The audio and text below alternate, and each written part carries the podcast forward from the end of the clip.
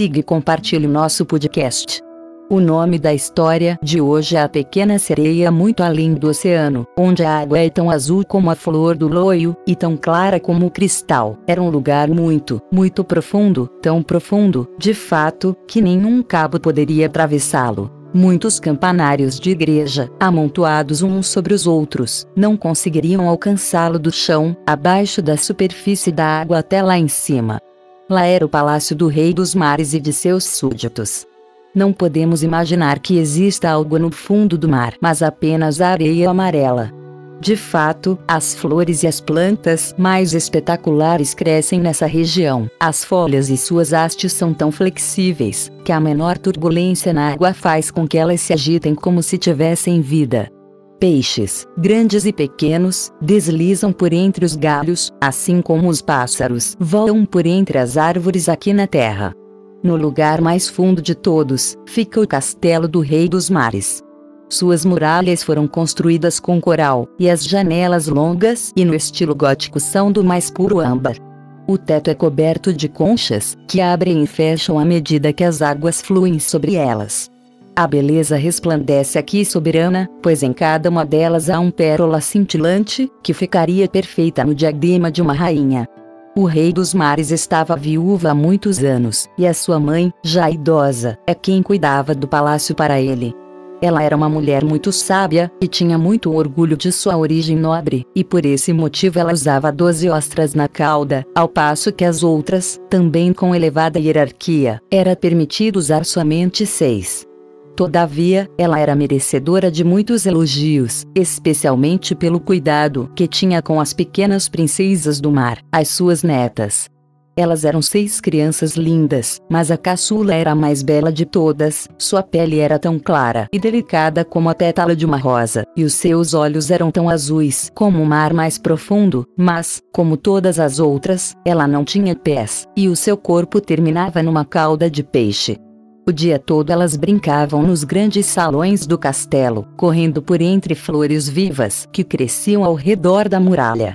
As imensas janelas de âmbar eram abertas, e os peixes entravam, assim como as andorinhas voam para dentro de nossas casas quando abrimos as janelas, exceto que os peixes nadavam até as princesas, comiam em suas mãos, e gostavam que fizessem carinho neles. Fora do castelo ficava um belo jardim, onde crescia flores vermelhas e brilhantes e outras azuis escuras, além de inflorescências que pareciam chamas de fogo. As frutas brilhavam que nem ouro, e as folhas e os caules moviam para lá e para cá continuamente. A terra era feita da areia mais delicada, porém, azul como a chama do enxofre incandescente. Acima de tudo brilhava uma extraordinária radiação azul, como se estivesse rodeada pelo ar lá do alto, através da qual o céu azul brilhava, ao invés das sombrias profundezas do mar. Em tempos de calmaria o sol podia ser visto, parecendo uma flor púrpura, com a luz fluindo do cálice. Cada uma das jovens princesas tinha um pequeno pedaço de terra dentro do jardim, onde elas podiam cavar e plantar o que quisessem. Uma fazia o seu canteiro de flores com o formato de uma baleia, uma outra achou melhor fazer o dela como a figura de uma pequena sereia, mas o canteiro da caçulinha era redondo como o sol, e era formado por flores tão vermelhas como os raios do entardecer. Ela era uma criança especial, sossegada e pensativa, e enquanto suas irmãs se regozijavam com as coisas maravilhosas que conseguiam dos naufrágios dos navios, ela não se preocupava com nada, exceto com suas lindas flores vermelhas como o sol, e também de uma maravilhosa estátua de mármore. Ela era a representação de um lindo garoto, esculpida numa pedra totalmente branca, que tinha caído no fundo do mar de algum naufrágio. Ela havia plantado perto da estátua um pé de chorão de cor rosa. Ele crescia esplendidamente, e em pouco tempo já espalhava seus tenros galhos por cima da estátua, descendo até as areias azuis. A sombra tinha um tom violeta, e ela se movia para lá e para cá como os galhos, parecia como se a coroa da árvore e a raiz estivessem brincando, e tentassem beijar uma outra. Nada lhe dava tanto prazer como ficar ouvindo sobre as coisas do mar lá em cima. Ela fez com que sua avó lhe contasse tudo o que ela sabia sobre os navios e as cidades, as pessoas e os animais. Para ela não exista coisa mais maravilhosa e mais linda do que saber que as flores da terra tinham perfumes, mas não aquelas que viviam abaixo no mar, e que as árvores das florestas eram verdes, e que os peixes flutuando entre as árvores cantavam com tanta doçura, que era um prazer muito grande ficar ouvindo tudo isso.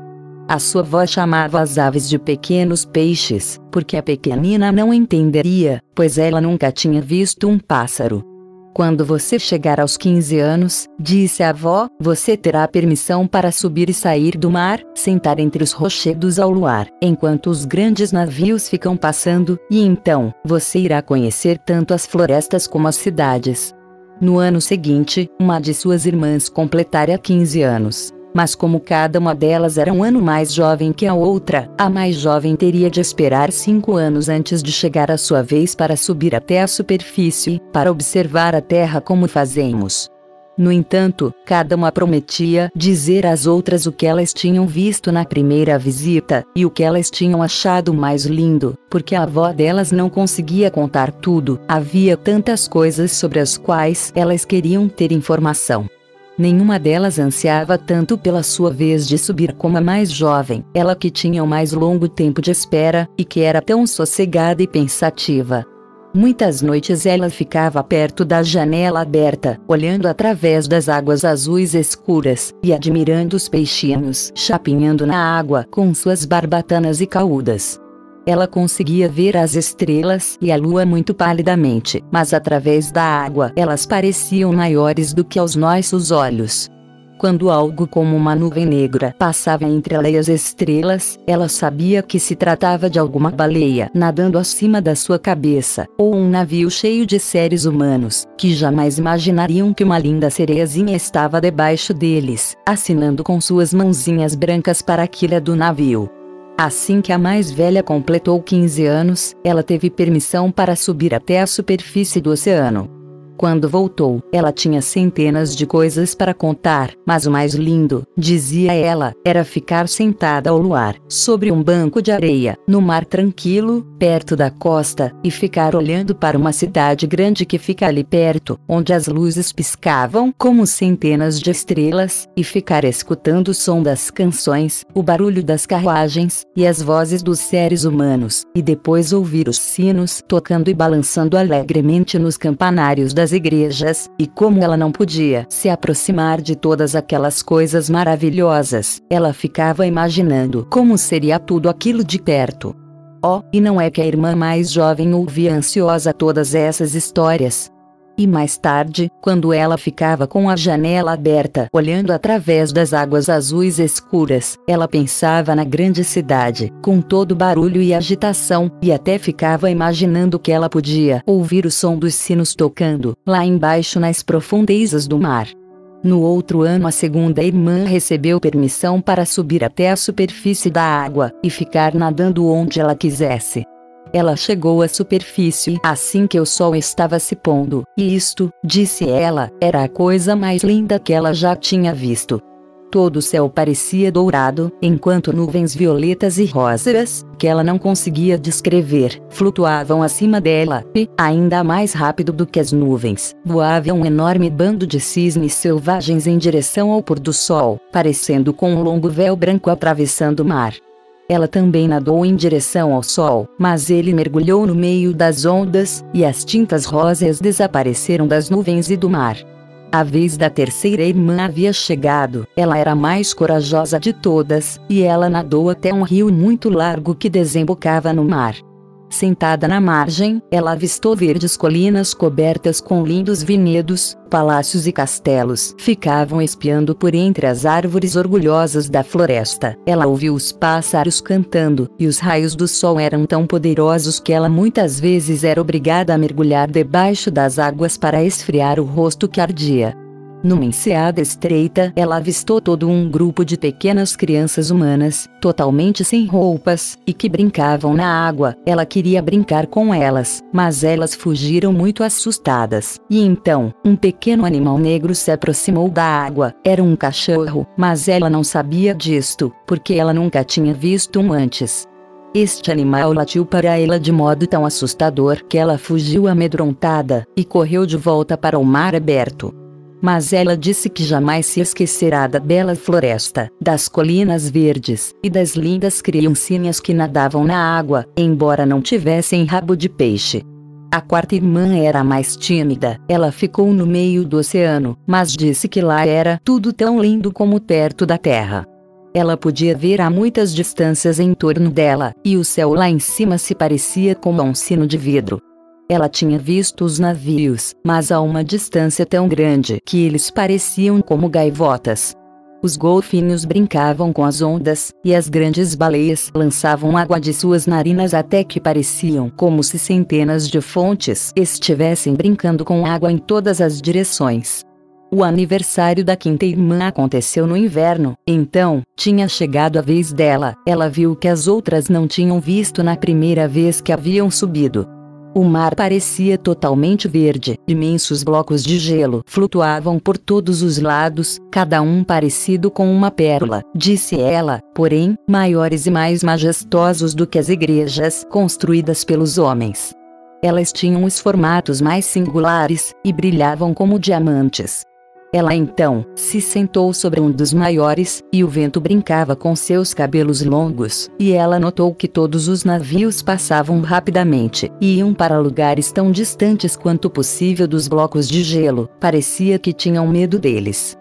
Ao anoitecer, depois que o sol se pôs, nuvens escuras cobriram o céu, os trovões rolavam como pedra e os relâmpagos reluziam, e a luz vermelhava brilhava sobre os blocos de gelo à medida que balançam e agitavam o mar que subia.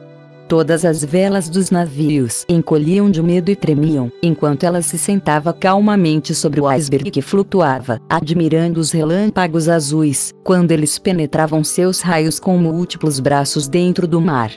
Quando as irmãs tiveram permissão para subir à superfície pela primeira vez, todas elas ficaram felizes com as paisagens novas e belas que viram, mas agora, como as garotas já haviam crescido, elas podiam ir para onde quisessem, e até ficaram indiferentes com isso.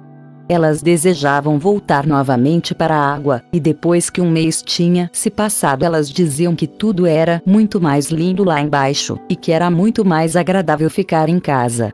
Mas ainda nas horas da noite, as cinco irmãs abraçavam-se umas às outras, e subiam até a superfície, em fileira. Elas tinham vozes muito mais lindas do que qualquer humano poderia ter, e antes que a tempestade se aproximasse, quando elas pensavam que um navio iria naufragar, elas nadavam diante do barco e cantavam docemente as delícias que poderiam ser encontradas no fundo do mar, e pediam aos marinheiros para que eles não tivessem medo caso naufragassem até o fundo. Mas os marinheiros não conseguiam entender a canção, e eles pensavam que eram os gritos da tempestade. E elas nunca gostavam de ver estas coisas, pois se o navio afundasse, os homens se afogariam, e apenas o corpo deles chegava ao palácio do Rei dos Mares. Quando as irmãs subiram, abraçadas umas às outras pelas águas dessa maneira, a irmã mais jovem delas gostava de ficar sozinha, preocupada com elas, pronta para gritar, o único problema era que as sereias não possuíam lágrimas, e por isso elas sofriam mais. Oh, se eu já tivesse 15 anos, dizia ela, eu sei que eu amarei o mundo que fica lá em cima, e todas as pessoas que moram nele. E finalmente ela completou 15 anos. Bem, agora, você já é adulta, disse a velha viúva, que era sua avó, então, deixe-me enfeitá-la como as suas outras irmãs, e a avó colocou uma coroa de lírios brancos em seus cabelos, e cada pétala da flor era metade de uma pérola. Então, a boa senhora ordenou que oito grandes ostras fossem presas à cauda da princesa a evidenciar sua alta nobreza. Mas elas me machucam muito, disse a pequena sereia, a nobreza deve suportar a dor, respondeu a boa senhora. Oh, com alegria ela teria sacudido toda aquela grandeza e colocado de lado a pesada coroa. As flores vermelhas que cultivava em seu jardim lhe teriam sido muito mais apropriadas, mas de nada adiantava. Então, ela disse adeus, e subiu tão leve como uma bolha à superfície da água. O sol já tinha ido dormir quando ela levantou a cabeça acima das ondas, mas as nuvens estavam tingidas de vermelho e dourado, e através do crepúsculo cintilante a estrela da noite brilhava com todo o seu esplendor. O mar estava calmo, e a atmosfera estava leve e fresca. Um grande navio, com três mastros, se estendia tranquilo sobre as águas, com apenas uma vela levantada, porque não havia nenhuma brisa, e os marinheiros estavam ociosos no convés enquanto outros retesavam as cordas. Havia canções e musicalidade a bordo, e à medida que a noite se aproximava, centenas de lanternas eram acesas, como se as bandeiras de todas as nações tremulassem no ar. A pequena sereia nadou até perto das janelas das cabines, e de vez em quando, quando as ondas a levantavam, ela podia olhar dentro através das janelas transparentes como vidro, e via dentro um monte de pessoas bem vestidas. Entre elas estava um jovem príncipe, o mais lindo de todos, com olhos negros e arredondados. Ele tinha apenas 16 anos de idade, e eles estavam comemorando o aniversário dele com muita alegria. Os marinheiros estavam dançando no convés, mas quando o príncipe saiu para fora da cabine, mais de centenas de foguetes subiram no ar, clareando tudo como se fosse dia. A pequena sereia ficou tão assustada que ela mergulhou para debaixo das águas, e quando ela colocou a cabeça para fora novamente, parecia como se todas as estrelas do céu estivessem caindo ao lado dela. Ela nunca tinha visto fogos de artifícios como aqueles antes. Sóis imensos lançavam fogo por toda parte, esplêndidos vagalumes voavam no céu azul, e tudo era refletido no mar calmo lá embaixo. O próprio navio estava tão iluminado que todas as pessoas, e até mesmo a corda mais diminuta, poderia ser vista distinta e claramente. E o jovem príncipe lhe pareceu muito belo, quando ele apertava a mão de todos os presentes e sorria para eles, enquanto a música ecoava através da noite clara. Já era muito tarde, todavia, a pequena sereia não conseguia tirar os olhos do navio, nem do belo príncipe. As lanternas coloridas haviam se apagado, foguetes não subiam mais para o ar, e o canhão havia cessado de atirar, mas o mar ficou inquieto, e um gemido, um som de alguém resmungando podia ser ouvido debaixo das ondas. Era uma pequena sereia que havia ficado perto da janela da cabine, balançando para cima e para baixo sobre a água, o que permitia que ela olhasse dentro. Depois de algum tempo, as velas foram rapidamente desfraldadas, e o navio real prosseguiu a sua viagem, mas logo as ondas subiram mais altas, nuvens pesadas escureciam o céu, e um relâmpago brilhou na distância. Uma tempestade assustadora estava se aproximando, mais uma vez as velas foram enrisadas, e o grande navio prosseguiu em sua rota de viagem sobre o mar furioso. As ondas tinham as alturas das montanhas, e subiam mais altas que o mastro, mas o navio mergulhava como se fosse um cisne entre elas, e depois voltava a subir criando majestosas cristas de espumas. Para a pequena sereia tudo era uma grande alegria, mas não para os marinheiros. De repente o navio rangeu e começou a gemer, as pranchas espessas abriam caminho sob o chicoteamento do mar que estourava em cima do convés, o mastro principal foi reduzido a destroços como se fosse um junco, o navio começou a pender de lado, e a água invadia tudo. A pequena sereia agora percebia que a tripulação corria perigo, até ela mesmo tinha que ter cuidado para evitar as vigas e as tábuas do naufrágio que se espalhavam pela superfície. Em determinados momentos a escuridão era tanta que ela não conseguia enxergar um único objeto, mas o clarão de um relâmpago mostrava toda a paisagem, ela podia ver todos que estavam a bordo com exceção do príncipe. Quando o navio se rompeu, ela tinha visto quando ele naufragou nas ondas profundas, e ela ficou feliz, porque pensou que ele agora estaria em sua companhia. E então, ela se lembrou que os seres humanos não podiam viver dentro da água, de modo que quando ele descesse até o palácio de seu pai ele já estaria morto. Mas ele não deveria morrer. Então, ela nadou no meio das vigas e das tábuas que estavam espalhadas pela superfície do mar, esquecendo-se de que elas poderiam esmagá-la em pedacinhos. Então, ela mergulhou profundamente sob as águas escuras, subindo e descendo com o movimento das ondas, até que finalmente ela conseguiu alcançar o jovem príncipe, que rapidamente perdia a força de nadar naquele mar tempestuoso. Seus braços e pernas já não aguentavam mais, seus lindos olhos estavam fechados, e ele teria morrido se a pequena sereia não tivesse vindo ajudá-lo. Ela manteve a cabeça dele fora da água, permitindo que as ondas o levassem para onde quisessem. Pela manhã a tempestade já havia passado, mas do navio nenhum único fragmento podia ser visto. O sol subia vermelho e reluzente da água, e seus raios traziam de volta os tons de vitalidade no rosto do príncipe, mas seus olhos permaneciam fechados. A pequena sereia beijou-lhe a testa alta e macia, e ajeitou seus cabelos úmidos. Para ela, ele parecia estátua de mármore que ela tinha em seu pequeno jardim, e tornou a beijá-lo, e desejava que ele estivesse vivo.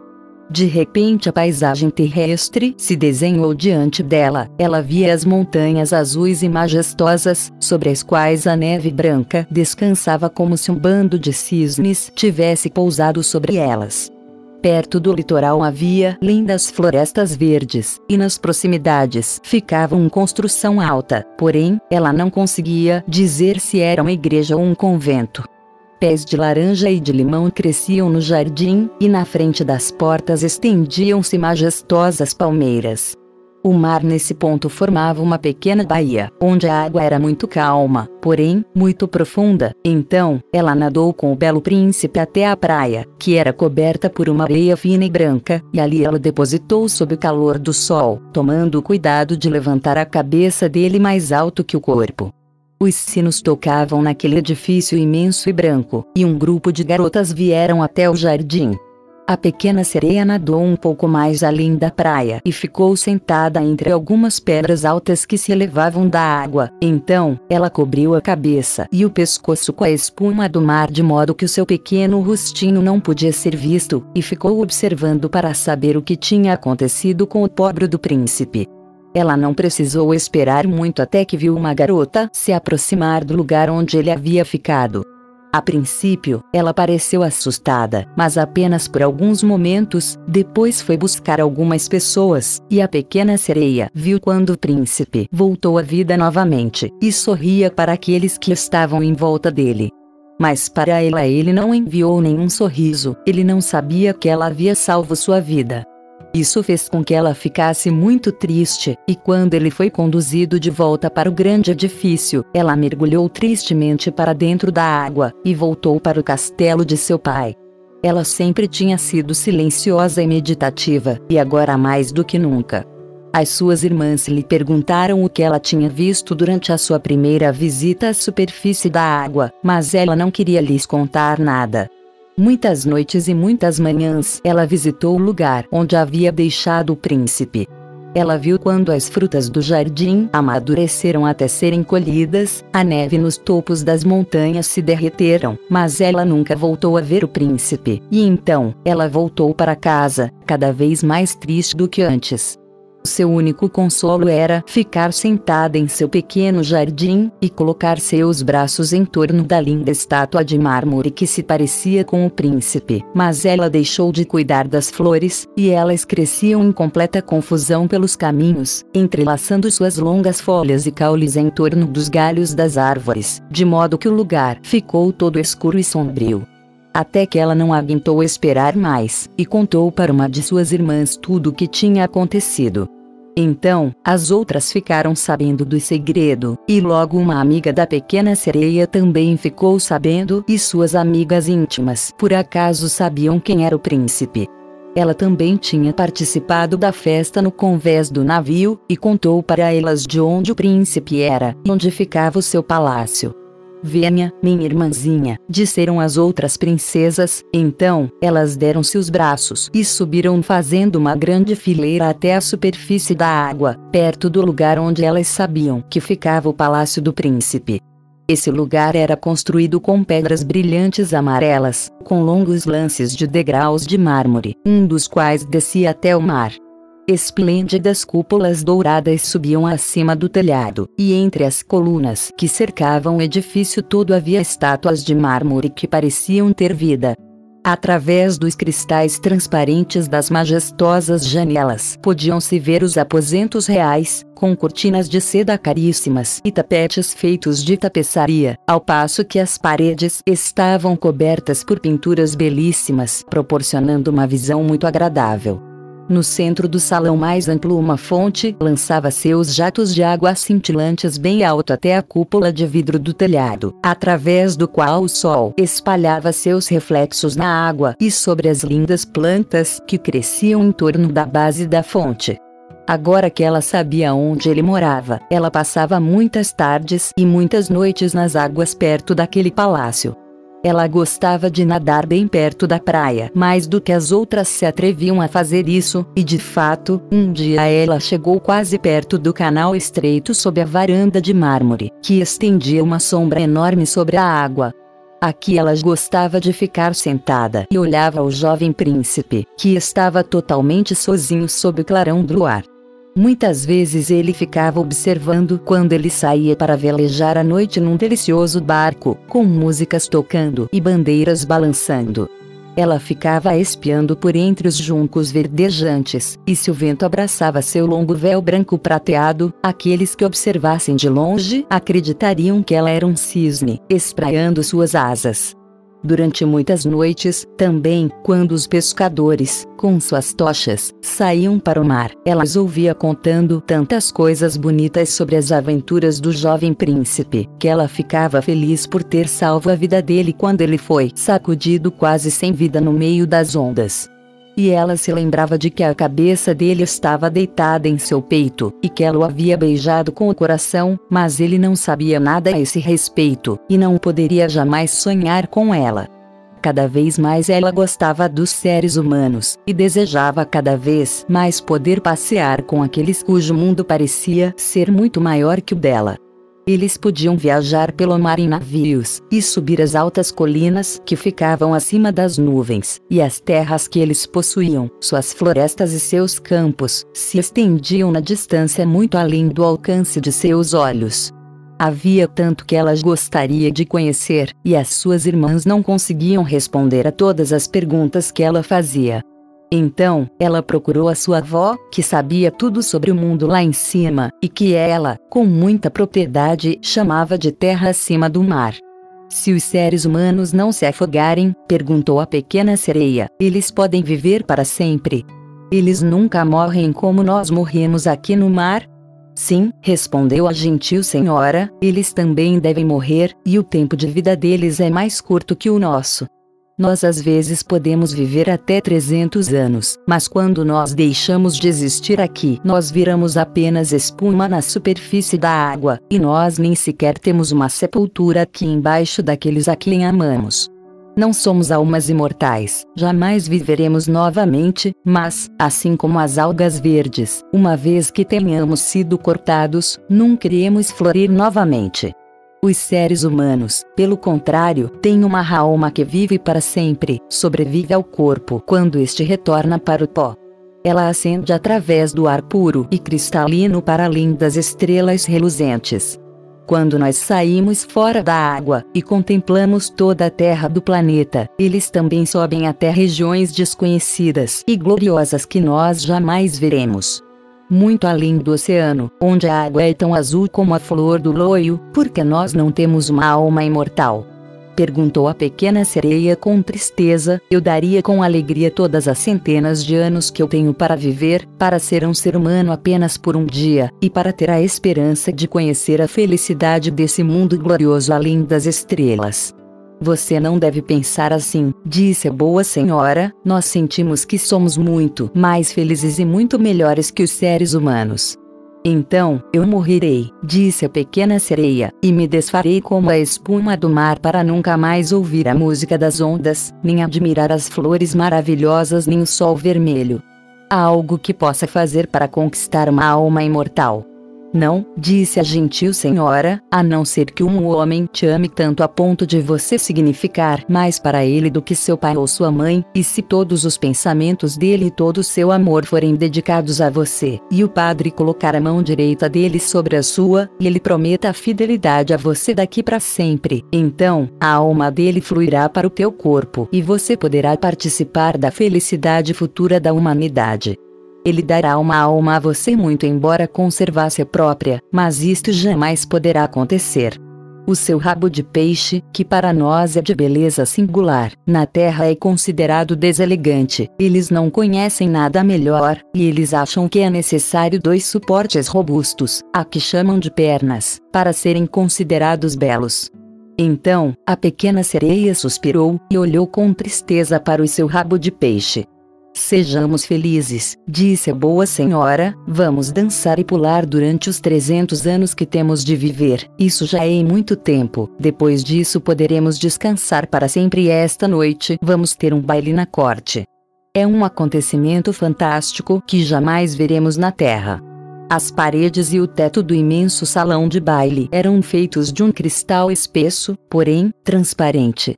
Centenas de conchas colossais, vestidas de vermelho carmim, e outras verdes como a relva, ficavam enfileiradas uma de cada lado, com uma chama azul interior, iluminando todo o salão, e cujo brilho atravessa as paredes, de modo que o mar fica todo iluminado. Inúmeros peixes, grandes e pequenos, atravessam nadando pelas paredes de cristais. Em alguns deles as escamas reluzem com um brilho púrpura, e em outros são cintilantes como a prata e o ouro. Pelos corredores fluía um largo riacho, e nele homens peixes e sereias dançavam ao som de suas próprias canções. Ninguém na terra tinha vozes tão lindas como as deles. A pequena sereia cantava, mais do que todos, da maneira mais doce toda a corte a Cláudia com suas mãos e suas caúdas, e por alguns momentos seu coração pulava de alegria, pois ela sabia que ela tinha a voz mais adorável que qualquer um da terra ou do mar. Mas ela logo voltou a pensar no mundo que ficava acima dela, pois não conseguia esquecer o príncipe encantador, nem a tristeza por não ter uma alma imortal como a dele. Então, ela saiu furtiva e silenciosamente do palácio de seu pai, e enquanto tudo lá dentro era alegria e musicalidade, ela se sentou em seu pequeno jardim triste e solitária. Então, ela ouviu o som de uma corneta através da água, e pensou: certamente ele deve estar velejando lá em cima, aquele a quem meus sonhos pertencem, e em cujas mãos eu gostaria de depositar a felicidade da minha vida. Eu arriscaria tudo por ele, e para conquistar uma alma imortal, enquanto as minhas irmãs estão dançando no palácio do meu pai, irei até a bruxa do mar, de quem sempre tive tanto medo, mas ela poderá me dar conselhos e ajudar. E então, a pequena sereia saiu de seu jardim, e tomou o caminho até os remoinhos de espuma, onde atrás deles vivia a feiticeira. Ela jamais havia percorrido aqueles caminhos antes. Nem flores nem relva cresciam ali, nada além de um terreno estéril, cinzento e arenoso, se estendia até o remoinho, onde a água, como rodas de moinho espumejantes, girava em torno de tudo que ela conseguia prender, lançando tudo dentro de um abismo insondável. Pelo meio destes remoinhos destruidores a pequena sereia era obrigada a atravessar, para chegar aos domínios da bruxa do mar, e assim por uma longa distância ela teve de fazer um grande percurso sobre um brejo quente e borbulhante chamado pela bruxa de seu pântano de relvas. Além destas paragens ficava a casa dela, no meio de uma estranha floresta, na qual todas as árvores e flores eram pólipos, metade animais, metade plantas, elas se pareciam como serpentes com centenas de cabeças se esticando para fora do solo. Os galhos eram longos braços viscosos, com dedos parecidos com vermes flexíveis, movendo um braço após o outro da raiz até o topo. Tudo o que eles conseguiam alcançar no mar eles agarravam e seguravam com força, de modo que jamais alguém conseguia escapar de suas garras. A pequena sereia ficou tão assustada com o que viu, que ela ficou paralisada, e seu coração batia acelerado, e ela já estava quase pensando em voltar, mas ela se lembrou do príncipe, e na alma humana por quem ela sonhava tanto, e voltou a ter coragem. Ela prende os seus cabelos longos e lisos em torno da cabeça, para que os pólipos não conseguissem prendê-lo. Ela juntou as duas mãos sobre o peito, e depois, avançou apressadamente, assim como os peixes fazem através da água, entre os braços e dedos flexíveis dos assustadores pólidos, que esticavam seus tentáculos de ambos os lados. Ela percebeu que cada um deles tinha em suas garras algo que eles haviam aprendido com seus numerosos bracinos, fortes como férreas articulações os esqueletos brancos de seres humanos que haviam perecido no mar, e que haviam naufragado em águas profundas, esqueletos de animais terrestres, remos, lemes e baús de navios, estavam ali firmemente presos pelos seus tentáculos pegajosos, até mesmo uma pequena sereia, que eles haviam capturado e estrangulado, e esta era a cena mais chocante de todas para a pequena princesa. Ela agora havia chegado a um espaço de terreno pantanoso da floresta, onde serpentes d'água grandes e redondas rolavam na lama, mostrando seus corpos horrendos e assustadores. No meio desse lugar havia uma casa, construída com a ossada dos seres humanos naufragados. Ali ficava a bruxa do mar, que estava brincando com um sapo que comia diretamente de sua boca, assim como as pessoas costumam alimentar um canário com um pouco de açúcar. Ela chamava suas horrendas cobras d'água de queridas galinhas, e deixava que elas ficassem passeando por cima do seu corpo. Eu sei o que você quer, disse a bruxa do mar, é uma tolice muito grande da sua parte, mas você terá o que deseja, e isso lhe trará muitas aflições, minha linda princesa. Você quer se libertar de sua cauda de peixe e substituí-la por dois suportes, como os seres humanos da Terra, para que o jovem príncipe possa se apaixonar por você e para que você tenha uma alma imortal. E nesse momento a bruxa gargalhou tão alto e de forma desagradável que o sapo e as cobras acabaram caindo no chão e ali permaneceram se contorcendo. Você conseguirá, mas no tempo certo, disse a bruxa, pois a partir do pôr do sol de amanhã eu não poderei te ajudar até que um ano tenha passado.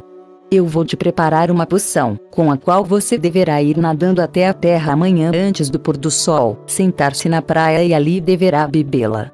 A sua cauda então irá desaparecer e encolher até aquilo que os homens chamam de pernas. Você sentirá muita dor, como se estivesse sendo atravessada por uma espada mas todos os que a olharem dirão que você é a mais linda criaturinha humana que eles já viram. Você manterá ainda a mesma delicadeza de seus movimentos de flutuação, e nenhuma dançarina poderá caminhar com tanta leveza, mas a cada passo teu você sentirá como se estivesse pisando em facas afiadas, e que o sangue precisa fluir. Se você conseguir suportar tudo isto, eu poderei te ajudar. Sim, vou conseguir, disse a pequena princesa com a voz trêmula, enquanto ela pensava no príncipe e na alma imortal. Mas pense direito, disse a bruxa, pois quando seu corpo assumir a forma de um ser humano, você não poderá mais ser a pequena sereia, você jamais retornará através da água para junto de suas irmãs, nem para o palácio de teu pai novamente, e se você não conquistar o amor do príncipe, de tal modo que ele esteja disposto a esquecer pai e mãe por tua causa, te amar com toda a sua alma, e deixar que o padre junte suas mãos, para que você se torne marido e mulher, então, você nunca terá uma alma imortal. Na primeira manhã, depois que ele desposar outra mulher, o teu coração irá romper, e você se tornará espuma na crista das ondas. Eu farei isso, disse a pequena sereia, e ela ficou pálida como a morte. Mas eu também preciso receber o meu pagamento, disse a bruxa, e eu não vou lhe pedir pouco. Você possui a mais bela voz de qualquer um que habite nas profundezas do mar, e você acredita que com ela você conseguirá encantar o príncipe também, mas esta voz será o teu pagamento, a melhor coisa que você possui eu receberei como preço pela minha poção mágica. Meu próprio sangue deve estar misturado com ela, para que a poção possa ser forte como a espada de dois gumes. Mas se você tomar a minha voz, disse a pequena sereia, o que vai sobrar para mim? A tua beleza, o teu andar gracioso e os teus olhos expressivos, certamente com estes encantos você saberá acorrentar o coração de um homem. E então, você perdeu a coragem. Coloque a tua língua para fora para que eu possa cortá-la como pagamento, e então você poderá ter o poderoso elixir. Assim será, disse a pequena sereia, Então, a bruxa colocou seu caldeirão no fogo para preparar a poção mágica. A higiene é um bom hábito, disse ela, esfregando o caldeirão com as cobras, as quais ela havia amarrado juntas formando um grande nó. Em seguida, ela picou a si mesma no peito, e deixou que o sangue escuro escorresse para dentro do caldeirão. O vapor que se levantou transformava-se em figuras de horrível aspecto que ninguém conseguia olhar sem se assustar. A todo momento a bruxa jogava alguma coisa dentro do caldeirão, e quando ele começou a ferver, o ruído se parecia com o choro de um crocodilo. Quando finalmente a poção mágica ficou pronta, ela tinha o aspecto da mais pura água. Aqui está para você, disse a bruxa. Em seguida, ela cortou a língua da pequena sereia, e então, ela ficou muda, e jamais poderia falar ou cantar. Se os pólipos tentarem te agarrar quando você estiver voltando pela floresta, disse a bruxa, atire sobre eles algumas gotas da poção. Os dedos deles se rasgarão em milhares de pedaços. Mas a pequena sereia nas precisou usar deste artifício, pois os pólipos recuavam aterrorizados quando olhavam para a poção cintilante, que brilhava nas mãos dela como estrelas radiantes. Então, ela atravessou rapidamente a floresta e o pantanal, e depois por entre os remoinhos que avançavam. Ela viu que no palácio de seu pai as tochas do salão de baile já haviam sido apagadas, e dentro todos dormiam, mas ela não se arriscou a ir até eles, porque ela agora estava muda e deveria deixá-los para sempre, se sentia como se o seu coração fosse estourar. Ela fugiu sorrateiramente para o jardim, pegou uma flor no canteiro de flores de cada uma de suas irmãs, jogava com a mão milhares de beijos em direção ao palácio, e depois subiu atravessando as águas azuis escuras. O sol não tinha nascido quando ela surgiu diante do palácio do príncipe, e se aproximou dos maravilhosos degraus de mármore, mas a lua brilhava com muita intensidade. Então, a pequena sereia tomou a poção mágica, e ela sentiu como se uma espada com dois gumes penetrasse o seu corpo delicado. Ela sentiu que ia desmaiar, e pareceu que tinha morrido. Quando o sol surgiu e brilhava por todo o oceano, ela voltou a si, e sentiu uma dor aguda, então, bem diante dela estava o belo e jovem príncipe. Ele fixou nela seus olhos negros como carvão tão ardentemente que ela baixou os seus próprios, e então, ela percebeu que o seu rabo de peixe havia desaparecido, e que ela tinha um lindo par de pernas brancas e pés delicados como os de qualquer donzela, mas ela não tinha roupas, então, ela se enrolou em seus cabelos longos e espessos. O príncipe perguntou quem ela era e de onde ela tinha vindo, e ela olhava para ele com ternura e tristeza com seus profundos olhos azuis, mas ela não podia falar. Tudo o que acontecia com ela era exatamente como a bruxa havia dito que seria. Ela sentia como se estivesse pisando em pontas de agulhas ou facas afiadas, mas ela suportava tudo com dignidade, e caminhava tão levemente ao lado do príncipe como se fosse bolha de sabão, de modo que ele e todos que haviam ficavam admirados com seus movimentos graciosos e sutis. Não demorou muito e logo ela estava usando roupas caríssimas de seda e musselina um, e ela era a mais linda criatura do palácio, mas era muda, e não podia falar nem cantar. Belas escravas, vestidas em seda e ouro, colocaram-se à frente e cantavam diante do príncipe e dos pais reais. Uma cantava melhor que todas as outras, e o príncipe batia palmas e sorria para ela. Esta era uma grande tristeza para a pequena sereia. Ela sabia o quanto ela cantava com mais doçura antes, e pensou: oh, se eu soubesse. Perdi minha voz para sempre, para estar ao lado dele. As escravas, a seguir, realizaram belos números de dança que pareciam de fada, ao som de uma música maravilhosa. Então, a pequena sereia levantou seus braços encantadores, ficou na ponta dos pés, e deslizava pelo assoalho, e dançava como ninguém ainda havia sido capaz de dançar. A todo momento a sua beleza se revelava cada vez mais, e seus olhos expressivos falavam mais diretamente ao coração do que as canções das escravas.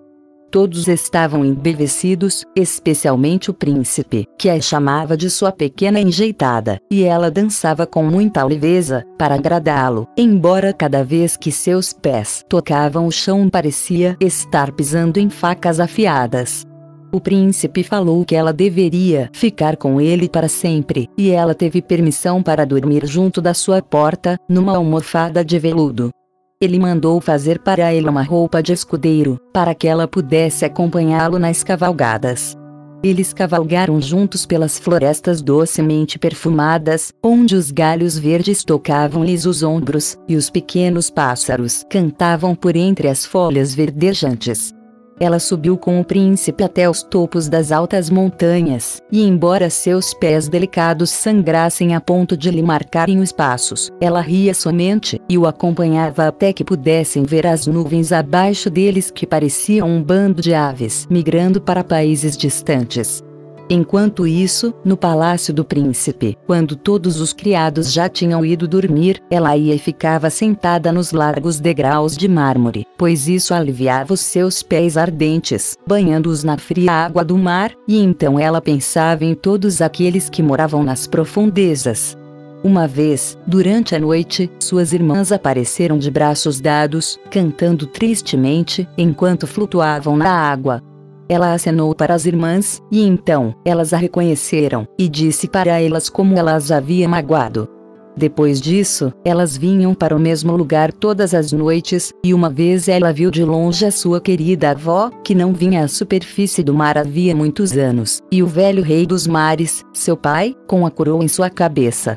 Eles estenderam suas mãos para ela, mas não queriam se arriscar tão perto da terra como suas irmãs faziam.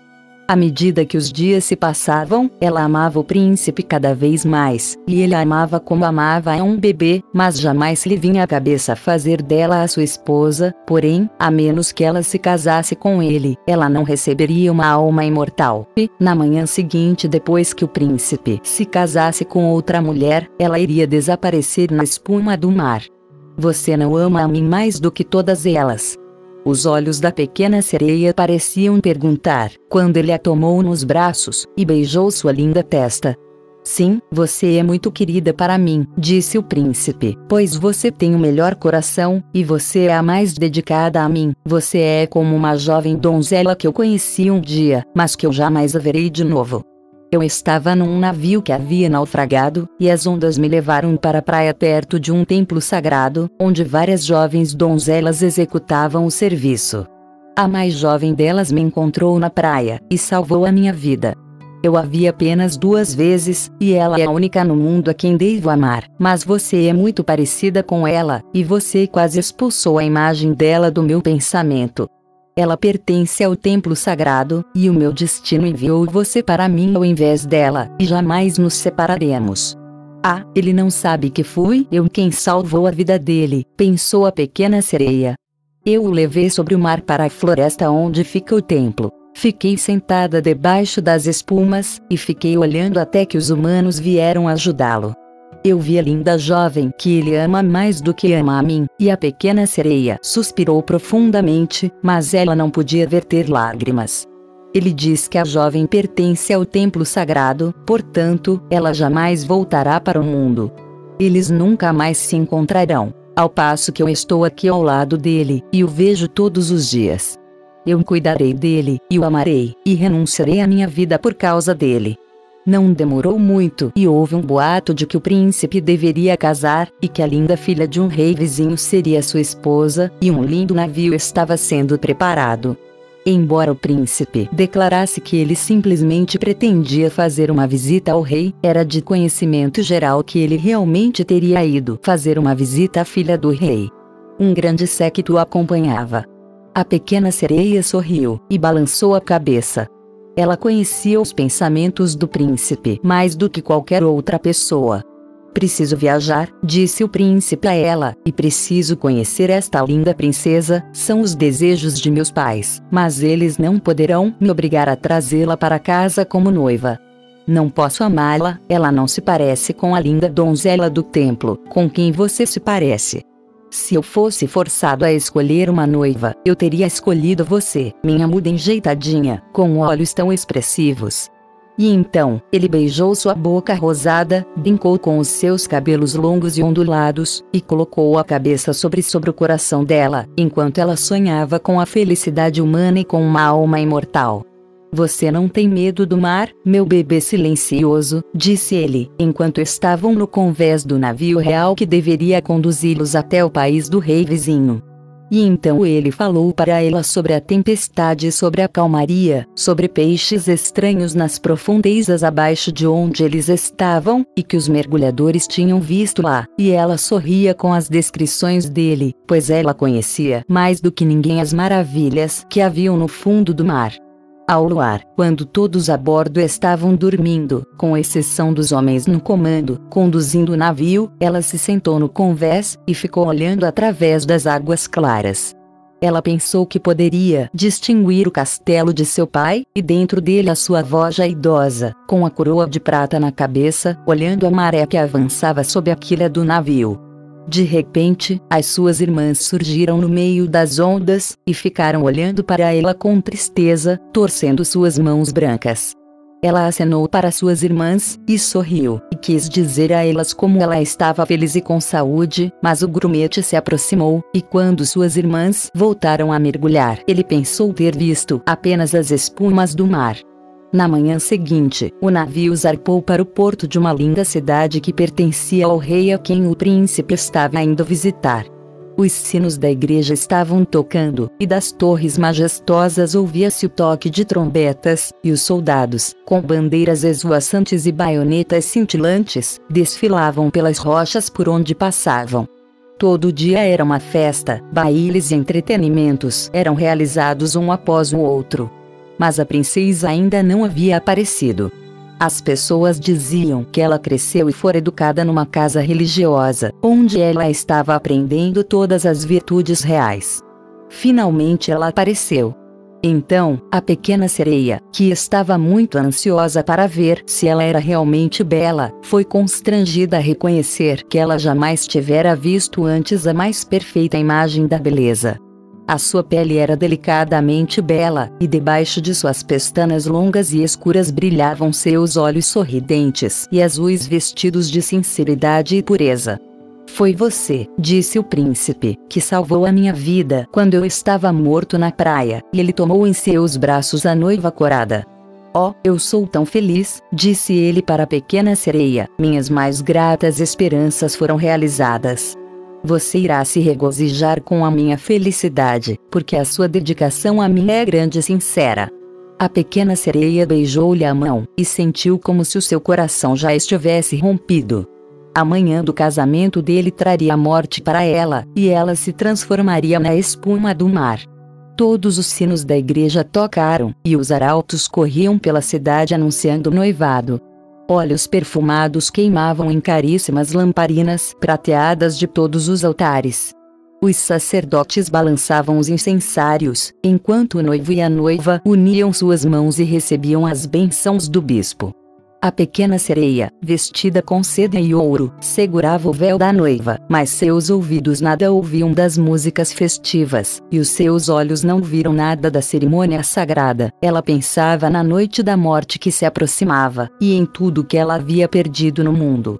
Na mesma noite, a noiva e o noivo subiram a bordo do navio, os canhões rufavam, a bandeira estremulavam, e no centro do navio uma tenda caríssima de púrpura e ouro foi erigida. Ela continha sofãs elegantes para a recepção do casal de noivos durante a noite. O navio, com velas infladas e ventos favoráveis, deslizavam com suavidade e leveza sobre o mar calmo. Quando escureceu, um grande número de lâmpadas coloridas foram acesas, e os marinheiros dançavam alegremente pelo convés. A pequena sereia não conseguia parar de pensar na primeira vez que ela subiu até a superfície, e teve festas e alegrias semelhantes, e ela se juntou à dança, se equilibrou no ar como uma andorinha ao perseguir a sua presa, e todos os presentes, maravilhados, davam vivas. Ela nunca havia dançado com tanta elegância anteriormente. Seus pés delicados pareciam que eram cortados por facas afiadas, mas ela não se preocupava com isso, uma pontada mais dolorida havia perfurado seu coração. Ela sabia que esta seria a última noite que veria o príncipe, por quem ela havia abandonado os parentes e a sua casa, ela havia perdido sua linda voz, e sofria diariamente dores inauditas por causa dele, enquanto ele não sabia nada disso. Esta era a última noite que ela iria respirar o mesmo ar com ele, ou olhar para o céu estrelado e o mar profundo, uma noite eterna, sem pensamentos nem sonhos, esperava por ela. Ela não tinha uma alma e jamais poderia conseguir uma. Tudo era alegria e felicidade no convés do navio até bem depois da meia-noite. Ela ria e dançava com os demais, enquanto os pensamentos da morte varriam-lhe o coração. O príncipe beijou sua linda noiva, enquanto ela brincava com seus cabelos negros, até que entraram de braços dados para se deitarem na tenda esplêndida. Então, tudo era silêncio a bordo do navio, o timoneiro, sozinho e acordado, ficava no leme. A pequena sereia apoiou seus braços brancos na borda do navio e olhou para o oriente em busca da primeira paisagem rubra da manhã, porque o primeiro raio da aurora iria lhe trazer a morte. Ela viu suas irmãs subindo por entre as águas. Elas estavam tão pálidas quanto ela própria, mas seus cabelos longos e belos não mais balançavam com o vento porque tinham sido cortados. Nós demos o nosso cabelo para a bruxa, elas disseram, para conseguir ajuda para você, para que você não possa morrer esta noite. Ela nos deu uma faca. Aqui está ela, veja como é bastante afiada.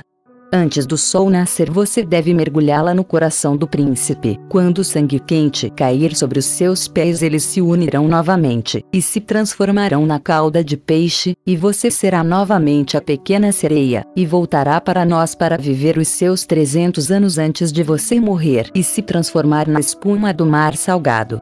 Apresse-se, então, ele ou você deverá morrer antes do pôr do sol. A nossa velha avó sofre muito por você, que os cabelos brancos dela estão caindo de tanta tristeza, como os nossos foram cortados pela tesoura da bruxa. Mate o príncipe e retorne, vai depressa. Você não está vendo os primeiros clarões vermelhos no céu? Em alguns minutos o sol vai nascer, e você deverá morrer. E então elas suspiraram profunda e tristemente, e mergulharam debaixo das ondas. A pequena sereia afastou a cortina carmesim da tenda e contemplou a bela noiva com a cabeça deitada no peito do príncipe.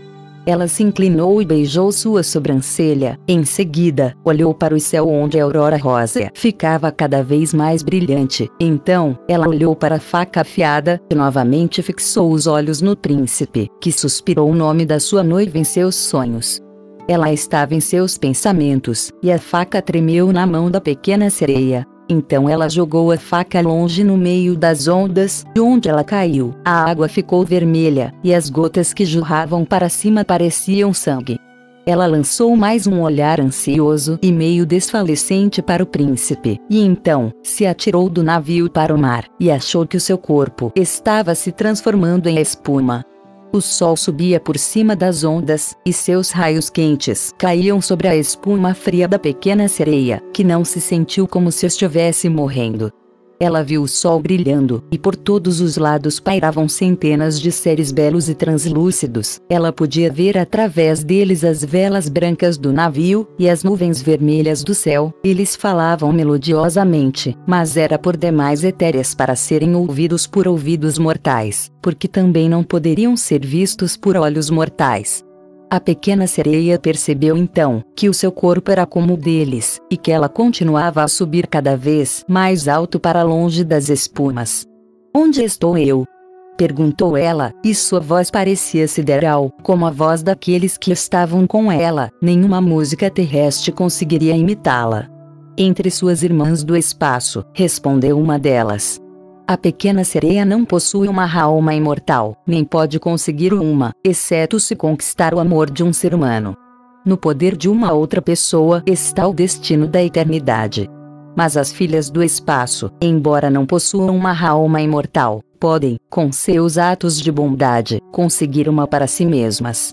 Nós voamos até os países quentes e esfriamos o ar abafado que destrói a humanidade com sua pestilência. Nós levamos o perfume das flores para espalhar a saúde e a renovação. Depois de lutarmos por 300 anos com todo o bem ao nosso alcance, nós recebemos uma alma imortal e tomamos parte da felicidade do mundo. Você, nossa pequena sereia, tentou de todo o coração fazer o que nós estamos fazendo. Você sofreu, suportou e se elevou para o mundo espiritual através das suas boas ações. E agora, lutando da mesma maneira durante 300 anos, você pode conseguir uma alma imortal. A pequena sereia elevou seus olhos agradecidos em direção ao sol e sentiu que pela primeira vez eles estavam cheios de lágrimas. No navio, onde ela havia deixado o príncipe, tudo era vida e burburinho. Ela ouviu com sua bela noiva e procuravam por ela. Com tristeza eles olharam para a espuma perolada, como se eles soubessem que ela havia se atirado nas ondas. Invisível, ela beijou a fronte da sua noiva, e abanou o príncipe, e então subiu com as outras crianças do ar até uma nuvem rosa que flutuava através do éter. Depois de 300 anos, é assim que nos locomovemos no reino dos céus, disse ela. E nós podemos chegar até lá mais rápido, murmurou uma de suas companheiras. Podemos entrar nas casas das pessoas sem sermos vistas, onde haja crianças, e todos os dias, quando encontramos uma boa criança, que é a alegria de seus pais e merecedora do amor deles, o nosso tempo de provação será diminuído. A criança não sabe, quando nós passamos voando pelo ambiente, que nós sorrimos de alegria com o seu bom comportamento, e podemos calcular um ano a menos dos nossos 300 anos. Mas quando nós observamos uma criança travessa ou mal comportada, nós derramamos lágrimas de tristeza, e para cada lágrima derramada um dia é adicionado ao nosso tempo de provação. Fim. Esta fábula foi publicada pela primeira vez em 8 de maio de 1835. Uma vez disse Hans Christian Andersen: A vida de cada pessoa é um conto de fadas escrito pelos dedos de Deus. Vamos conhecer um pouco mais sobre o autor. Hans Christian Andersen, também conhecido na Escandinávia por H.C. Andersen ou pelo acrônimo H.C. Audense, 2 de abril de 1805, Copenhaga, 4 de agosto de 1875 foi um escritor e poeta dinamarquês de histórias infantis. Em vida, escreveu peças de teatro, canções patrióticas, contos, histórias e, principalmente, contos de fadas, pelos quais é mundialmente conhecido. Desde o século XIX, seus contos já foram traduzidos para mais de 125 idiomas e inspiraram inúmeras peças de dramaturgia, óperas, sinfonias e filmes. Semanalmente, sempre na sexta-feira, haverá uma história nova. Siga o nosso podcast e não perca nenhum episódio.